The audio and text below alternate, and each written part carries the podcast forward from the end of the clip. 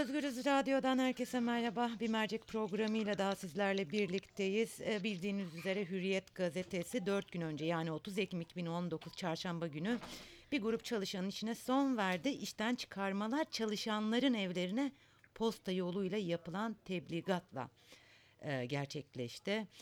E, ertesi günde de e, biz basına yansıdığı kadarıyla 40'a 40'a aşkın gazetecinin işten çıkarıldığını öğrendik. Basın meslek örgütleri ve sosyal medya kullanıcıları gazetecilerin evlere gönderilen te tebligatla işten çıkarılmasına tepki gösterdi. Sonrasında istifalar geldi. Ee, şöyle bir iddia var. İşten çıkarılanların büyük bir bölümünün Türkiye Gazeteciler Sendikası'na üye oldukları için işten atıldıkları iddia ediliyor. Konuğumuz e, TGS Örgütlenme Sekreteri Mustafa Kuleli. Mustafa merhaba. İyi yayınlar Zübeyde kolay gelsin. Çok teşekkür ediyorum. Öncelikle şununla başlayan başlayalım. İşten çıkarmalar çalışanların evlerine posta yoluyla yapılan bir tebligatla yapılıyor. E, basın tarihinde böyle bir örnek var mı? Aslında yok. Son derece nezaketsiz bir yaklaşım. Üstelik de insanların evinde eşleri var, çocukları var, anneleri, babaları var ve önce onlar öğreniyor. Mesela hamile bir insanın böyle bir haberi alması söz konusu. Çocukların bu tebligatları görmesi söz konusu. Nereden baksanız çok yakışıksız bir şey ama biz e, bunun üzerinde çok da durmuyoruz. Çünkü kendilerine yakışanı yapıyorlar. Yani bu yönetim zaten geldiğinden beri her idari tasarrufunda, her kararında kendi tıynetine uygun e, davranıyordu. Ve bu sefer de kendilerine yakışanı yaptılar. Ee, bir iddia var ee, yayının başında e, dinleyicilerimize aktardım ama bir de sana soralım. TGS'ye üye oldukları için işten atıldıkları iddia ediliyor. Ee, nedir bunun gerçekliği Mustafa? İşten atılan 45 arkadaşımızın 43'ü sendikalı. Bizim üyemiz. Ama sendikadan dolayı işten atıldılar demem. Çünkü bizim hala Hürriyet Gazetecilik AŞ'de yüzlerce üyemiz var. Çalışmaya devam ediyorlar. Hı hı. Bu yüzden sendikal oldukları için atıldı demem. Birkaç nedeni var hı hı. atılmalarının. Burada bir operasyon çekti aslında Demirören grubu. Bir hedef hürriyetin ruhunu, hürriyetin hafızasını, hürriyetin iyi gazetecilik pratiklerini yansıtan isimler hedef alındı. Gazetenin Aydın Doğan döneminden beri çalışan e, ve gazeteye aslında kendine özgü rengini, ruhunu veren insanlar tasfiye edildi. İkinci sırada gazetede hala çalışmakta olan arkadaşlarımıza bir mesajdı bu. Siz de e, eğer bizim talimatlarımıza uymazsanız eskisi gibi davranmaya yani Doğan grubunda çalışıyormuş gibi davranmaya devam ederseniz talimatlarımıza uymazsanız sizin de başınıza gelecek olan budur mesajı verildi. Çalışmakta olanlara şu an bir gözdağı veriliyor bu sayede. Hı hı. Ee, üçüncü sırada tabii ki sendikal örgütlülük çok ciddi boyutta Hürriyet gazetesinde. Ee, ve ona karşı da bir gözdağı, bir korkutma hedefi var. Ee, gel gelelim yaptıkları bu sindirme operasyonun başarıya ulaştığını da söyleyemeyeceğim. Çünkü arkadaşlarımız orada dimdik duruyorlar. Hı hı. Hiçbir şekilde e, bir kaybımız yok. Hürriyet Gazetecilik AŞ'de aksi gibi yaptıkları bu operasyon göreceksiniz kendilerine dönecek ve sadece Hürriyet Gazetecilik AŞ'de değil Demirören grubuna bağlı başka birçok şirkette sendikalı çalışan sayısı artacak. Ee, bu sendika korkusu nedir e, Mustafa? Neden işverenler sendikadan e, bu kadar korkuyorlar? Korkuyorlar diyeceğim çünkü yani başka bir tanım yok. Biz uzun tarihimizde TGS 1952'de kuruldu. Yani 67 yaşında bir örgütüz. Pek çok farklı dönemde pek çok farklı patronun e, zulmüne uğradık. ATV Sabah döneminde de e, Hürriyet'in 90'lı yıllarında Aydın Doğan döneminde de e, Milliyet gazetesinde de Anadolu Ajansı'nda da biz hep gazetecilerin örgütlü sesi olduk. Bütün tarihimiz budur. Biz 70'ler, 80'ler, 90'lar boyunca Türkiye'deki bütün büyük medya kuruluşlarında örgütlüydük. Ve hep patronlar bundan rahatsız oldu. Aslında rahatsız oldukları şey gazeteciler sendikası değil. Kendi çalışanlarından korkuyorlar. Kendi çalışanlarının birlik olmasından rahatsız oluyorlar. medya patronları gazeteleri bir bir küçük dükkanmış ya da bir fabrikaymış gibi yönetmek istiyorlar. Halbuki burada insanlar seslerini yükseltiyor. Sendika sihirli bir şey değildir. Sendika çalışanların birliğidir. Hep aynı örneği veririm. Kurşun kalemi alın. Çat diye kırarsınız. 10 tane kurşun kalemi alıp birbirine bağlayın. Bakalım kırılıyor mu?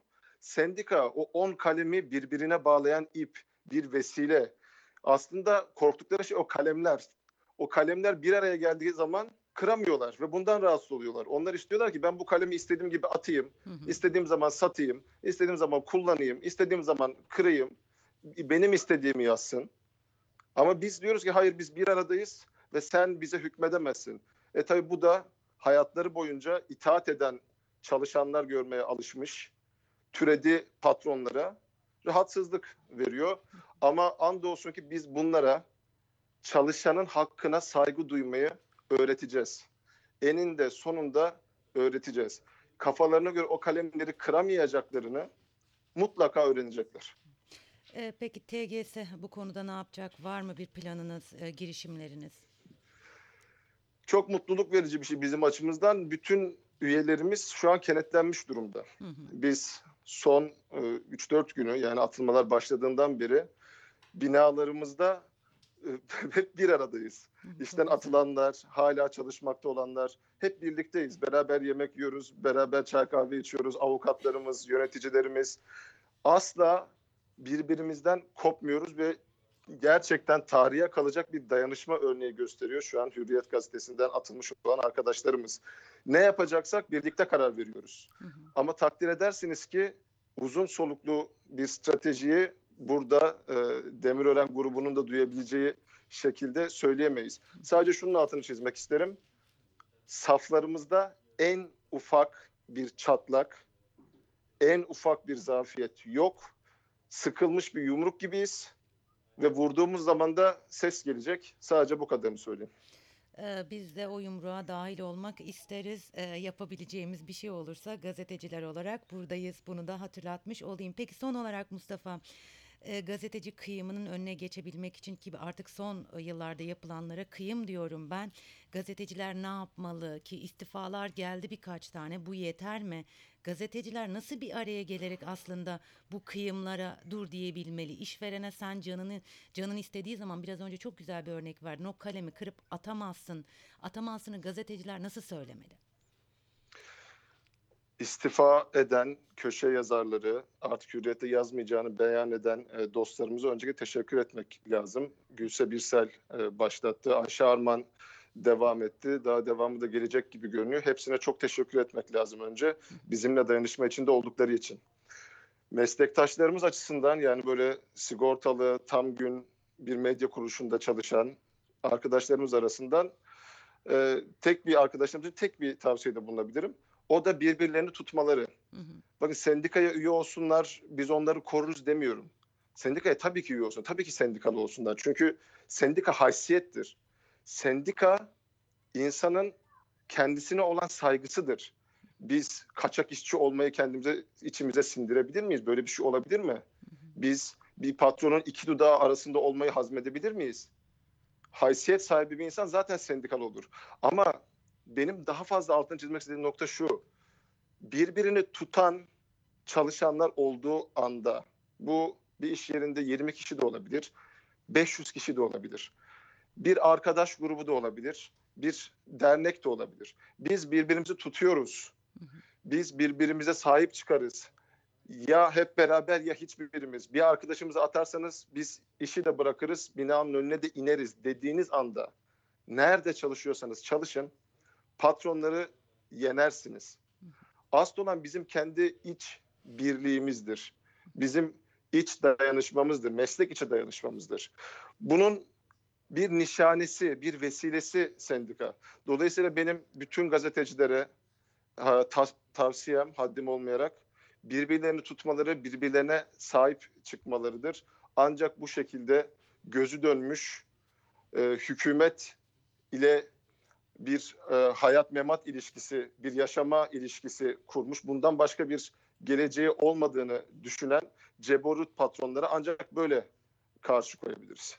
Ee, Mustafa çok teşekkür ediyorum. Ben tabii ki takipçisi olacağız biz bunun. Ee, önümüzdeki günlerde muhtemelen yeni gelişmeler yaşanacaktır. Çok çok teşekkür ederim. Yaşanacak. Ben teşekkür ederim. İyi yayınlar diliyorum. Sağ ol. Özgüz Radyo dinleyicileri TGS Örgütlenme, Örgütlenme Sekreteri Mustafa Kuleli ile konuştuk. Bildiğiniz üzere Hürriyet gazetesi 4 gün önce 30 Ekim 2019 Çarşamba günü bir grup çalışanın işine son verdi.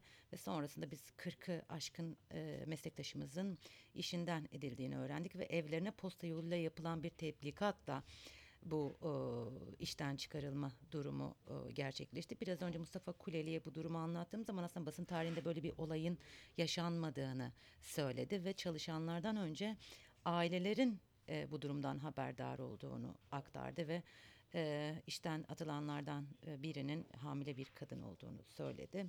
Bununla birlikte aslında TGS'nin pek çok girişimde bulunacağını ve gazetecileri yalnız bırakmayacağını aktardı.